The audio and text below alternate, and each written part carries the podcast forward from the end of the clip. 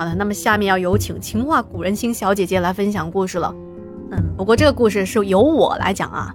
嗯，很巧的是，这个故事和沙琪玛他舅舅遇到的情况有一些相似。那事情是这样的，情话小姐姐说，我的老家在甘肃省的一座大山的一个小山村里，我是被我的爷爷奶奶带大的。小时候家里睡在大炕上，我睡在爷爷奶奶的中间。那现在小朋友啊都喜欢在睡觉前听一些童话故事嘛。我小的时候也喜欢大人给我讲故事，特别是我爷爷给我讲的睡前故事啊，一点都不比国外的故事差。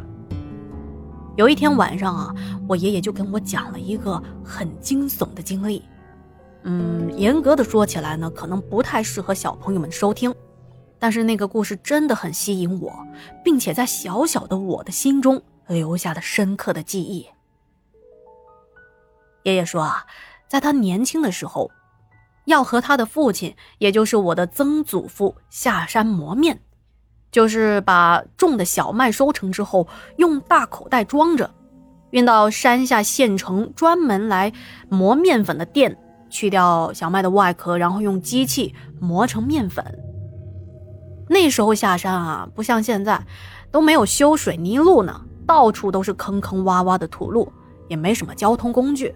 全靠两条腿走出去。打完的麦子从早上背着去县城里打成面，再背回来。当时打完面粉回来啊，都已经是晚上了。我曾祖父和我爷爷以及我的奶奶，每个人都背着沉甸甸的一大口袋的面粉回家。去的时候啊，曾祖父养的大黑狗也跟着一起去了，就是村里那种很常见的土狗。通人性，也不给家里惹麻烦。那时候也没什么太多的讲究。那大黑狗想跟着去县城，就让它一起去了。想着走在路上有个伴儿也挺不错的。而且带着这么多的麦子啊、面粉，那大黑狗还可以担任护卫的工作呢。要知道啊，背着这么一大口袋的面粉，这么沉，走的又是崎岖的山路，速度自然是很慢的。一直走到了后半夜。走着走着，在月光下，突然就瞧见前方的一个大石头上坐着一个女人。那女人啊，在慢慢的梳头发。我奶奶就好奇的问我爷爷，说这大半夜的，怎么有个女的坐在石头上梳头发呢？我奶奶说着就要过去问那个女人，而我的曾祖父一想不对劲儿，就说了一声：“去。”当即就把那牵着的大黑狗给放开了。大黑狗直接朝着那个女人冲了过去。随着大黑冲过去，那女人立马就不见了。可是当大黑狗冲到石头那儿，并没有停下来，而是朝着远方一直追着，很快就跑没影了。我奶奶就很担心的问：“说这大黑跑哪儿去了？”这要是跑丢了，那怎么办呢？曾祖父就跟他说：“没事儿，第二天大黑就能自己回来。”然而到了第二天，大黑并没有和以往一样自己回家，曾祖父也觉得有一些异常了。家里的人都出来找大黑，沿着熟悉的山路一路的往下找，最终在一个野外的坟的旁边找到了大黑。大黑正趴在那呢。好像睡着了一样，曾祖父就过去拍了拍大黑，想叫醒他。可是当他碰到大黑的时候，倒吸了一口凉气啊，因为他发现大黑的身体已经僵硬了。所以我爷爷就跟我说啊，当时要是没有大黑，还不知道他们在山上会遇到什么可怕的事情呢。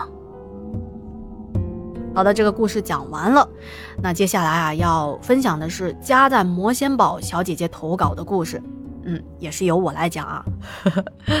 那大家还记得爆米花小姐姐的故事吗？就是跟沙琪玛一样，同一期播出的。那帮大家回忆一下情节啊。当时爆米花玩闹的走进了，就是他们小区有过世的老人嘛，然后在地上画了一个圈儿，在那个圈儿烧纸钱儿，他就进到那个圈儿里头玩了。接着呢，自己就遇到一些诡异的事情。他这件事情呢，不仅是投稿给我，也是跟周边的小伙伴说了，也把这个节目分享给了这位家在魔仙堡的邻居。魔仙堡和爆米花一样，也是刚上了初一。他说，当时听到爆米花的经历，着实也把他给吓到了，因为他当时也在阳台上盯着那个烧纸钱的圈儿看了好久。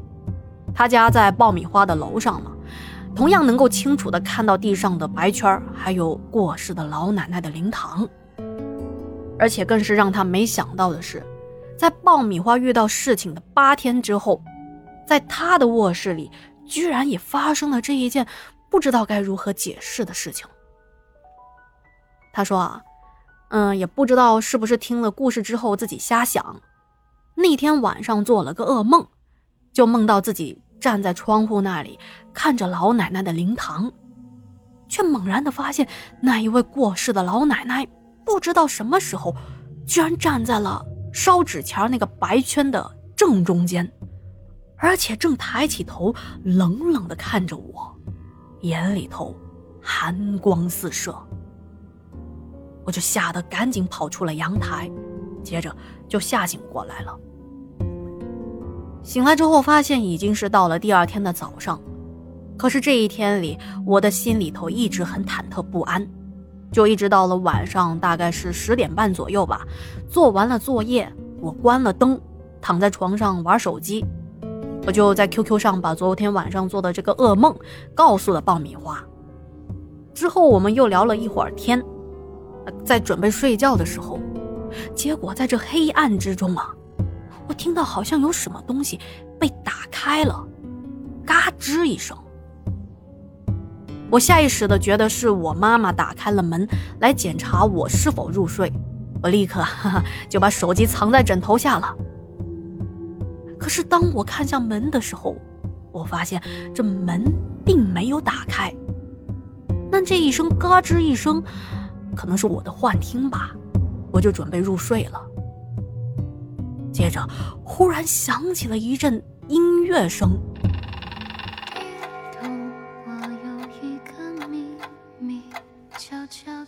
我的房间有一个智能音乐播放器，没想到它居然自己播起了这首歌。在这夜深人静，这首阴间风格的歌曲让我听着真的是毛骨悚然啊！我不禁吓了一跳，头皮也发麻。我赶紧下床，按了这个智能音箱的暂停键。当我回到床上不一会儿，那歌声居然再次的缓缓响起。我立刻蹦下床，把它的电源线给拔了，接着把它塞进抽屉里，快速的爬上了床，缩成了一团，一动也不敢动。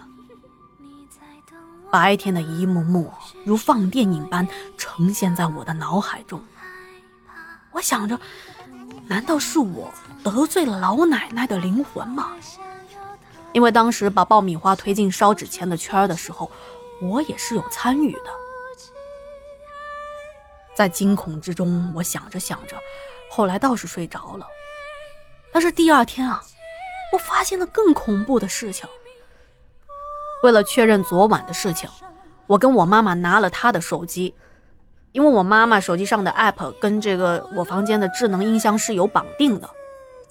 我打开了这个音乐播放器的 app 的对话历史，令我震惊的是，记录里显示了昨天晚上有人下过播放这首阴间歌曲，并且是说了两次，这正好对应了昨晚。两次歌曲的播放记录，我当时就傻了。哎，这究竟是谁下达了这个播放指令呢？我就问我妈妈，我说：“妈，昨天晚上你是不是用你的手机连我的音箱播歌了？”可妈妈却说：“没有啊，那个智能音箱在你的房间，我要听歌的话，怎么会连你的音箱来播呢？”再说了，那么晚了，你做完作业都要睡觉了，我更不会在这个时候来播放音乐啦。总之呢，这件事情我觉得挺诡异的，我自己是越想越害怕，而且我也糊涂了。我听到那两次播放音乐，难道是自己下意识的点播？但是，我怎么一点印象都没有呢？好的，今天的故事讲完了，感谢三位小姐姐的投稿啊。那如果听完故事觉得天下故事讲的还不错，不要忘记帮天下点赞、打 call、留言、转发。另外，想投稿或者入群的朋友呢，可以添加天下国语的微信号，也可以私信我，我一定会回复您的。好，那我们就明天再见啦，晚安。